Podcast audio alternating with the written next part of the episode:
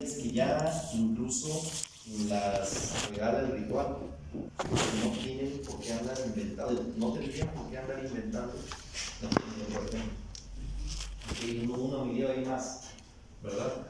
Como también las ordenaciones. Yo recuerdo que el que hacía esto es el señor Robles, que está en Monterrey, ahora está en Guadalajara, eh, para las ordenaciones, ¿verdad? seguía la ley, obviamente con lectura intensa y pausada y perfecto. Y era, son, pues que son 5 o 6 minutos lo que dura y luego pasan al para no alargarse y no, y no hacerla eh, ahora sí que más, más larga la, la, celebración.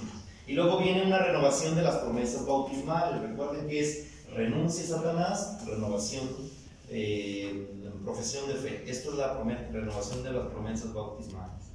Y luego viene un asentimiento de la comunidad. Dice el obispo, dice, esta es nuestra fe, esta es la fe de la iglesia que nos gloriamos en profesar en Jesucristo nuestro Señor y todos responden amén.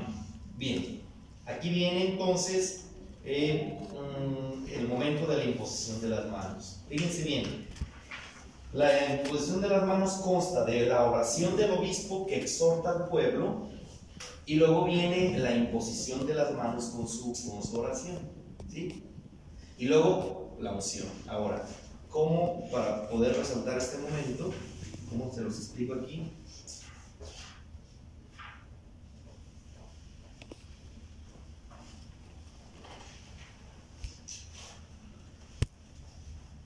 Oración del obispo, que dice, oración del obispo para exaltar al pueblo, dice, oremos hermanos a Dios Padre Todopoderoso, por estos hijos suyos que renacieron ya a la vida eterna en el bautismo para que envíe abundantemente sobre ellos el Espíritu Santo. Eh, perdón, antes de esto aquí la, la rúbrica, la letra en rojo, la indicación dice, luego el obispo, teniendo a su lado los presbíteros que van a ayudarle de pie y con las manos juntas, exhorta al pueblo diciendo, ¿sí? es decir, con las manos juntas todavía, oremos hermanos a Dios Padre Todopoderoso, por esos hijos suyos que renacieron ya a la vida eterna por el Espíritu Santo en el bautismo, a fin de que este mismo Espíritu los fortalezca abundantemente en sus dones, los consagre con su unción espiritual y los haga a ellos imagen fiel de Jesucristo. Y dice la rúbrica, todos oran en silencio unos instantes. Y luego viene la rúbrica. Dice, el obispo y los presbíteros que le ayudan imponen las manos sobre todos los confirmantes pero solo el obispo dice, ahí viene la oración, Señor Dios Todopoderoso, Padre de nuestro Señor Jesucristo, que has hecho nacer de nuevo a estos hijos tuyos por medio del agua y del Espíritu Santo, liberándolos del pecado, escucha nuestra oración y envía sobre ellos al Espíritu Santo Consolador, Espíritu de sabiduría y de inteligencia, Espíritu de consejo y de fortaleza, Espíritu de ciencia, de piedad y de santo temor de Dios por Jesucristo nuestro Señor. Amén. ¿Sí? Serían como la oración de imposición de las manos menciona los siete dones que todos de alguna vez aprendimos en la catequesis. Este es el momento de la imposición.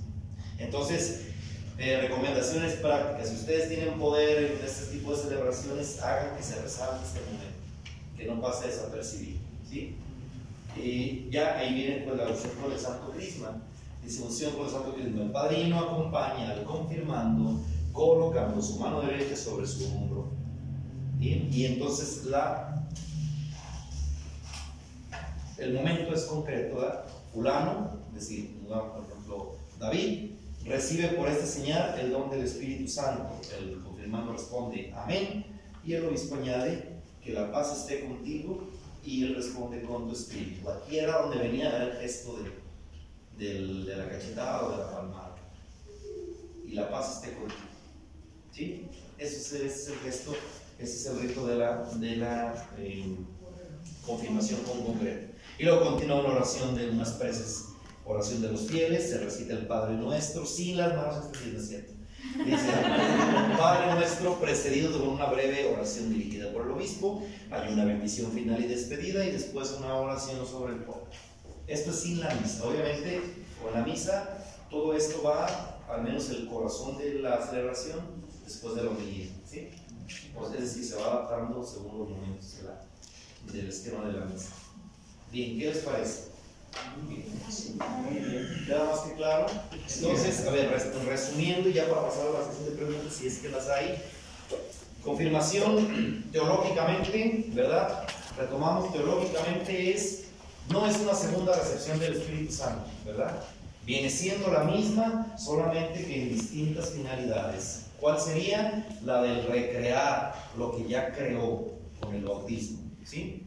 Entonces, eso ya lo, está en los apuntes, solamente retomarlo. El Espíritu Santo da en el bautismo el ser, el Espíritu Santo en la confirmación da el hacer. Decíamos que era en el bautismo lo ontológico y en la confirmación era lo dinámico. ¿Sí? Ahora con eso se explica el ser y el hacer. Dos recepciones del Espíritu Santo, ¿no? Una misma recepción en dos, mismas, en dos funciones totalmente diferentes. Ahora, canónicamente, ¿quién puede recibir la confirmación? Sencillo, el bautizado no confirmado, punto. ¿Sí? ¿Quién administra el sacramento de la confirmación? El obispo o un sacerdote designado. ¿Sí? Y, y, ya bíblicamente, pues ya lo veíamos, bíblicamente su fundamento está en los hechos de los apóstoles. Si ustedes lo, lo, obviamente, cristológicamente se encuentra en Cristo nuestro Señor, ¿verdad? Que que, su confirmación, que su crismación se dio en el momento de su bautismo. Esto ya, ya lo, hemos, lo hemos visto. Ahí es donde el Señor lo confirma como su hijo, como su enviado, como al que hay que escuchar. Y entonces en este gesto, pues de ahí se desprende toda la simbología que se aplica ya en la acción ritual de la confirmación, es decir, la imposición de las manos, que es al final de cuentas el gesto mismo que, que es el, el del Espíritu Santo y las palabras de Dios en ese momento. Y, ya pues en cuestión del ritual, eh, pues, perdón, del rito, pues esos dos momentos. Decimos uno, imposición de las manos, y segundo, y ahora la pregunta, sí, crismación. Eh, ¿Cuál es el que confiere el Espíritu Santo? ¿La imposición de las manos o la crismación? Los dos. Los dos. Los dos Los dos, o sea, dijo el, el Papa Inocencia III.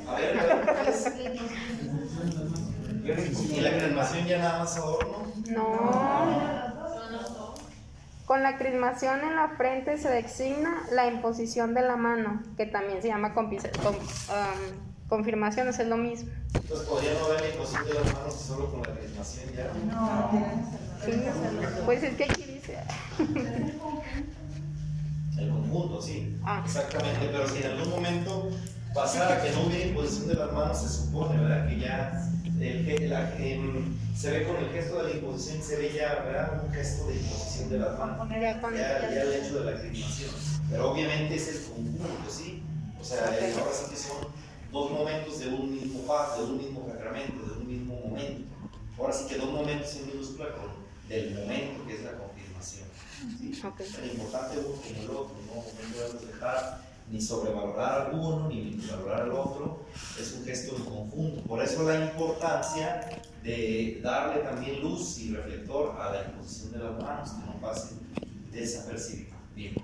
Bien, con esto, si hay preguntas, dudas. Yo sí te a Bueno, en el Antiguo Testamento, eh, cuando Dios elegía a una persona para una misión, digamos en concreto cuando Samuel este, unge a David, al pastor David.